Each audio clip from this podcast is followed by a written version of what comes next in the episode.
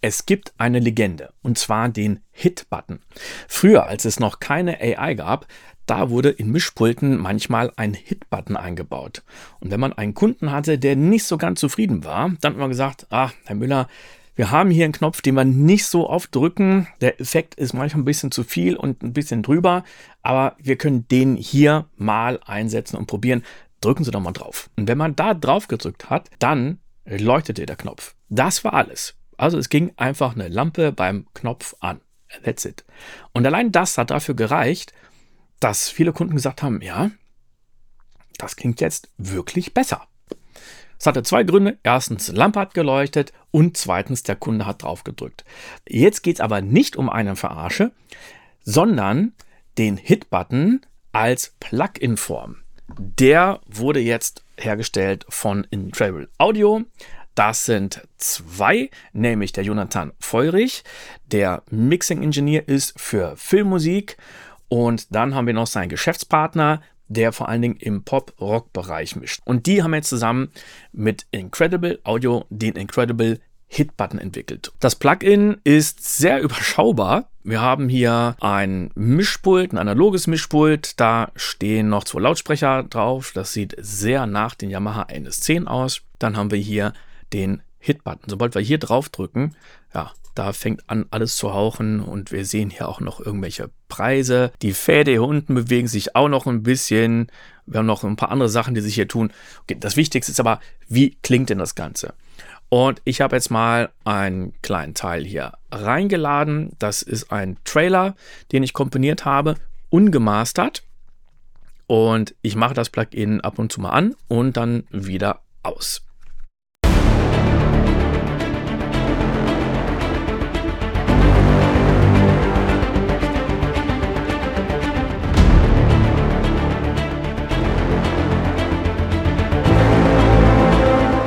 Also das Erste, was hier zu passieren scheint, dass das Ganze lauter wird. Und ja, das wird es auch. Ich hatte den Jonathan gefragt. Und es gibt übrigens ein Gespräch mit den beiden Entwicklern, wo wir darüber sprechen, was eigentlich die Hintergeschichte, Hintergrundgeschichte hinter diesem Plugin ist. Also es wird wirklich ein bisschen lauter. Insofern ja, ungelogen. Ne?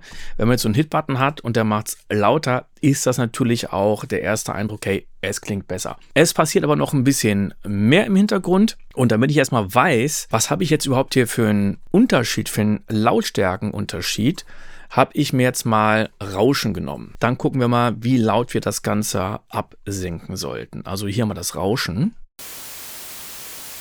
Und wir können sehen, Jetzt bin ich hier bei minus 24,90 und jetzt mache ich mal den Hit-Button an.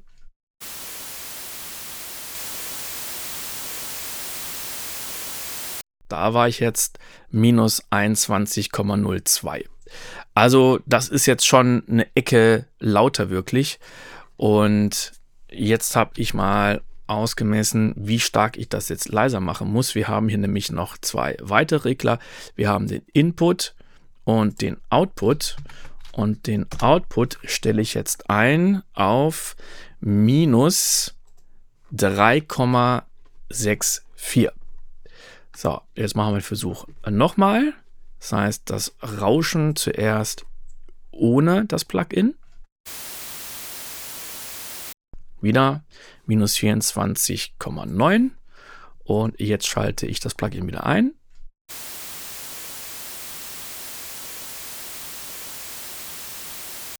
Ja, minus 24,66. Also wir sind jetzt ziemlich nah dran. Jetzt haben wir wirklich dieselbe Lautheit.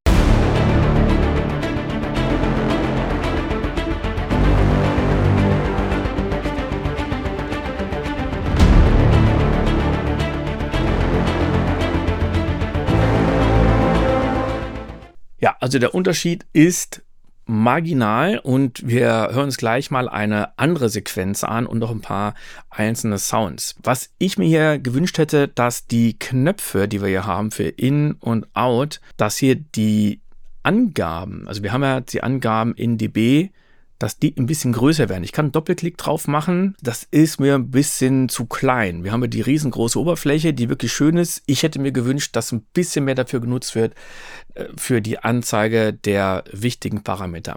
Was aber sehr cool ist, ich kann jetzt natürlich den Input ein bisschen regeln, aber ich kann dabei auch die Shift-Taste gedrückt halten. Und wenn ich das mache, dann wird im selben Verhältnis der Output-Regler zurückgeregelt. Und das heißt, ich kann jetzt den Input mehr einfahren, denn wir haben ja noch ein bisschen mehr.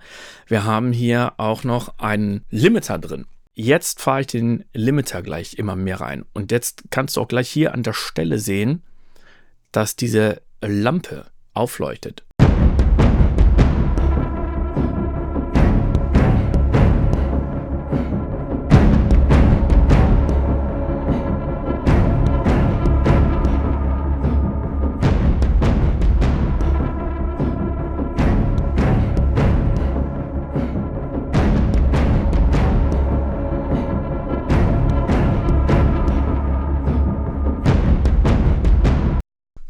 Jetzt hat sich die Lautstärke überhaupt nicht verändert, sondern damit kann ich einfach hören, was ändert sich im Sound.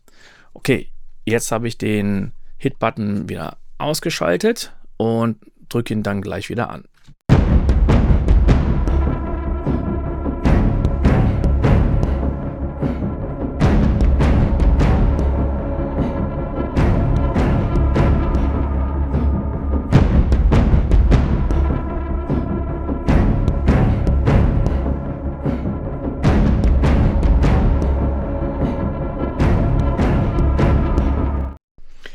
Der Output ist jetzt 12 dB nach unten geregelt worden.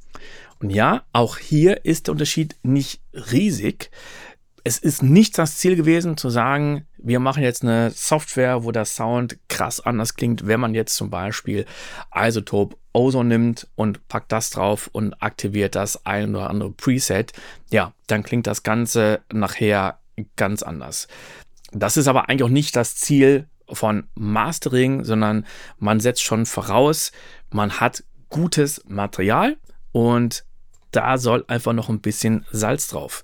Was ich hier im Gefühl hatte, dass der Sound sich für mich gar nicht so krass geändert hatte, aber die Drums, die Percussions irgendwie ein bisschen mehr Brillanz hatten und ein bisschen klarer waren. Ich habe jetzt mal eine kleine Stelle genommen, dass man das vielleicht noch eher vergleichen kann.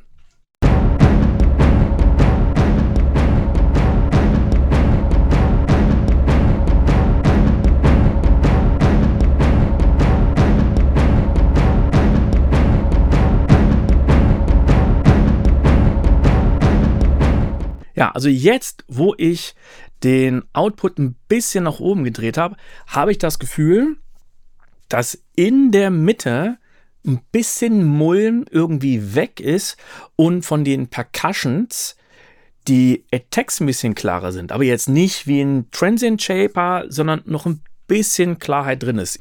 Also es lohnt sich definitiv hier mit dem Input und dem Output rumzuspielen. Man kann das natürlich auch einsetzen auf einzelnen Signalen und jetzt nehme ich einfach mal Drums und nehme dieselben Settings, die ich eben gerade benutzt hatte.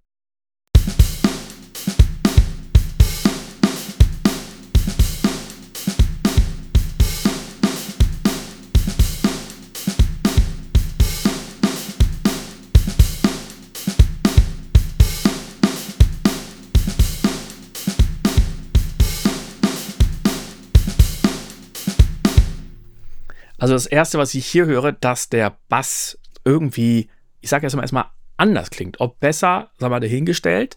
Aber jetzt haben wir hier auch wirklich nur Schlagzeug. Der Bass klingt anders. Also ich lasse jetzt nochmal laufen. Zwei Takte ohne den Hitbutton und dann wieder zwei Takte mit dem Hitbutton.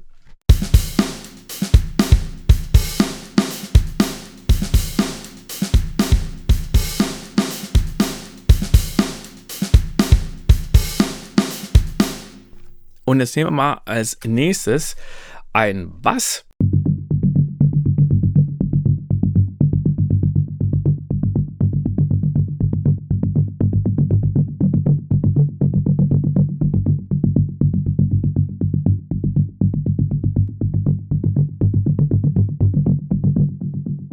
Also da passiert schon äh, deutlich was. Da noch eine Sache zu dem Limiter. Das ist nämlich wirklich ein echter True Peak Limiter. Das heißt, wenn man hier eingibt minus 2 dB, dann sind das auch wirklich minus 2 dB und wir haben nicht noch irgendeinen, der drüber hinausschießt. Also ich kann jetzt auch gleich mal hier nochmal Supervision von Cubase drüber laufen lassen und nehme nochmal die erste Stelle, die ich gerade ausgewählt hatte und gucke mal, ob ich jetzt hier noch ein bisschen was rausholen kann, indem ich ein bisschen spiele mit dem Input und dann mit dem Output.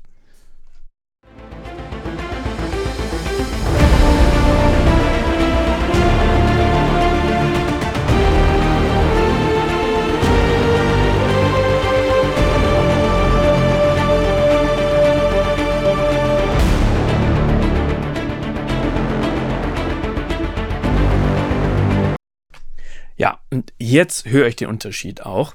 Ich habe jetzt eingestellt, dass wir den Ausgang haben auf minus 11,83. Und das heißt, wenn ich das jetzt laufen lasse, dann sollten wir den True Peak auch nicht höher haben. Probieren wir das nochmal aus.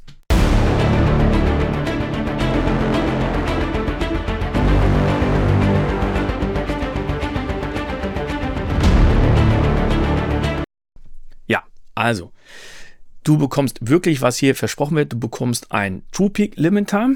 Ich hätte es noch cool gefunden, wenn wir hier eine Anzeige gehabt hätten, wie stark das Signal jetzt abgesenkt wird und wann, dass ich wirklich sehen kann, okay, wie viel wird wirklich äh, reduziert und wie schnell ist das Ganze. Das haben ja die meisten Limiter. Jetzt haben wir hier die Lampe, die eben anzeigt, na, bist jetzt äh, vielleicht ein bisschen zu stark im roten Bereich.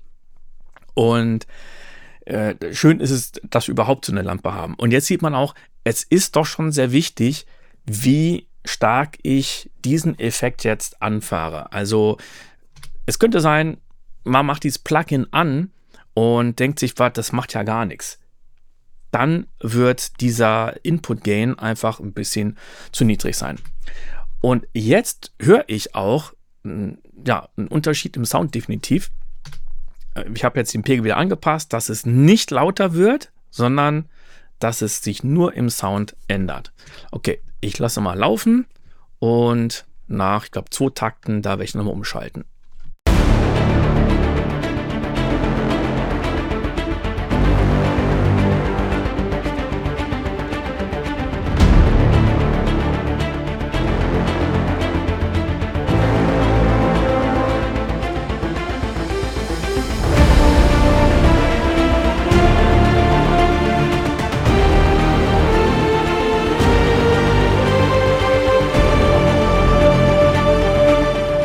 Das ist der Incredible Hit Button von Incredible Audio und das Ganze kannst du auch selber ausprobieren für 14 Tage. Das Plugin gibt es für Windows und für Apple. Und wenn du dich mit anderen darüber auch mal austauschen möchtest, dann geh doch auf recording.de. Das ist Deutschlands größte Community zum Thema Musikproduktion. Zu diesem Plugin habe ich ein Interview geführt mit den beiden Entwicklern. Das findest du hier oben links. Und mich interessiert deine Meinung zu diesem Plugin. Wie gefällt dir das Ganze? Schreib mir doch einfach mal. Bis zum nächsten Mal. Ciao!